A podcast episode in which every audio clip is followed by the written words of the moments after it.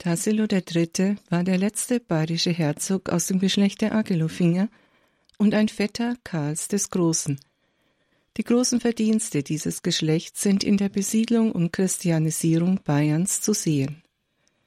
Geboren wurde Tassilo um 741 als ältester Sohn des Herzogs Odilus und der fränkischen Prinzessin Hiltrud. Er war noch ein Kind, als im Jahre 748 sein Vater starb. Als sein Nachfolger war nun der etwa siebenjährige der offizielle Herrscher Bayerns, wobei seine Mutter als sein Vormund die tatsächliche Regentschaft innehatte und nach ihrem Tod sechs Jahre später sein Onkel Pippin, der Vater Karls des Großen. Im Jahre 757, er war inzwischen volljährig, übernahm Tassilo III. die Herrschaft in Bayern. Obwohl zwischen den Agelofingern und den aufstrebenden fränkischen Karolingern enge verwandtschaftliche Beziehungen bestanden, bleibt Tassilo als der letzte Agelofinger in Erinnerung, der sich als selbstständiger Fürst gegen die Macht der Franken unter ihren Königen Pippin und Karl dem Großen zu behaupten versuchte, letztlich aber auf tragische Weise scheiterte. Im Jahre der Übernahme der Regentschaft nahm er am Reichstag von Kopjenje teil. Hier leistete er dem Frankenkönig Pippin den Treueeid, mit dem er sich freiwillig in den Dienst des Königs stellte, was aber von fränkischer Seite als Vasalleneid angesehen wurde. Tassilos Selbstständigkeit wurde durch diesen Eid aber nicht beeinträchtigt. Nachdem Tassilo sich mehrfach an Feldzügen Pippins beteiligt hatte, weigerte er sich, bei einem Kriegszug gegen Aquitanien Heeresfolge zu leisten, wodurch die militärische Schlagkraft Pippins entscheidend geschwächt wurde. Jahre später wurde ihm dies als Fahnenflucht ausgelegt. Ähnliches wiederholte sich unter Pippins Sohn Karl dem Großen. 781 hatte Tassilo auf dem Reichstag zu Worms seinen Eid nochmals erneuert. Sechs Jahre später, auf dem ebenfalls in Worms stattfindenden Reichstag, weigerte er sich jedoch, vor Karl dem Großen zu erscheinen.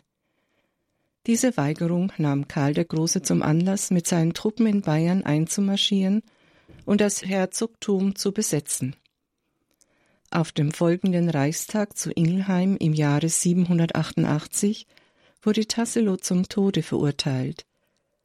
Karl der Große begnadigte ihn jedoch und wandelte das Urteil in lebenslange Klosterhaft um, die Tassilo unter anderem in den Klöstern St. Goar, einem Kloster in der Normandie, und Kloster Lorsch verbrachte.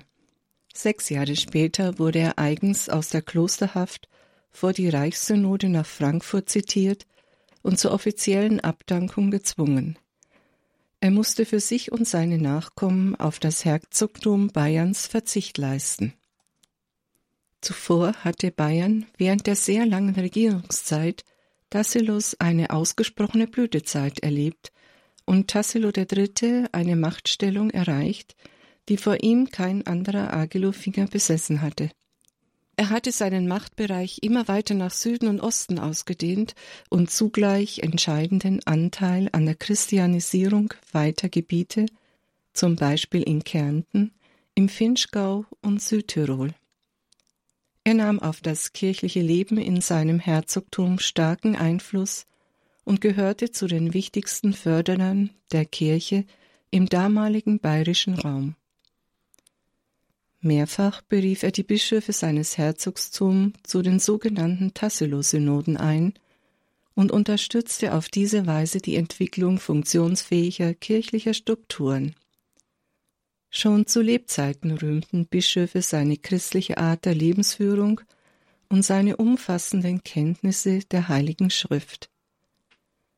Er begünstigte die Mission der Angelsachsen und des heiligen Bonifatius. Ihm ist es zu verdanken, dass die Gebeine des heiligen Valentin in den Passauer Stephansdom und die des heiligen Korbinian in den Freisinger Mariendom übertragen wurden. Tassilo ging als Stifter und Erneuerer von circa 40 Klöstern in die Geschichte ein. Als berühmteste Klostergründungen sind zu nennen Wessobrunn südlich vom Ammersee und Kremsmünster in Österreich, wo noch heute der kostbare Tassilo-Kelch, der zu den bedeutendsten Kunstwerken der Welt zählt, und ein wertvoller Leuchter zu sehen sind. Die Gründungsgeschichte von Wessobrunn ist es wert, erzählt zu werden. Die Überlieferung berichtet, dass Herzog Tassilo schon seit Tagen mit dem Jäger Wetzo auf einer Jagd nach einer Hirschkuh waren. Weil sie vor Anstrengung durstig waren, ging Wetzo auf die Suche nach Wasser und entdeckte eine dreifache Quelle. Währenddessen hatte sich Tassilo unter eine Linde gelegt und war eingeschlafen. Er hatte einen seltsamen Traum. Er sah, wie einst der biblische Stammvater Jakob eine Leiter, an der Engel auf und niederstiegen. Darauf entschloss sich der bayerische Herzog, hier ein Kloster zu gründen mit dem Namen des Jägers und dem Hinweis auf die Quelle. Wetzo Brunn. Daraus entwickelte sich dann der Name Wessobrunn. Noch heute steht die sogenannte Tassilo-Linde beim Kloster Wessobrunn an der Stelle, wo Tassilo einst seinen Traum hatte. Die mächtige Linde misst einen Umfang von über zehn Metern. Die letzten Jahre seines Lebens verbrachte Tassilo im Kloster Lorsch am Rhein und starb dort an einem 11. Dezember um 800. In der inzwischen zerstörten Basilika soll sich eine Inschrift befunden haben, die sich auf Tassilo bezog und die Tragödie des Besiegten wie folgt zusammenfasst. Zuerst Herrscher, dann König, zuletzt Mönch. Er ist am 11. Dezember gestorben.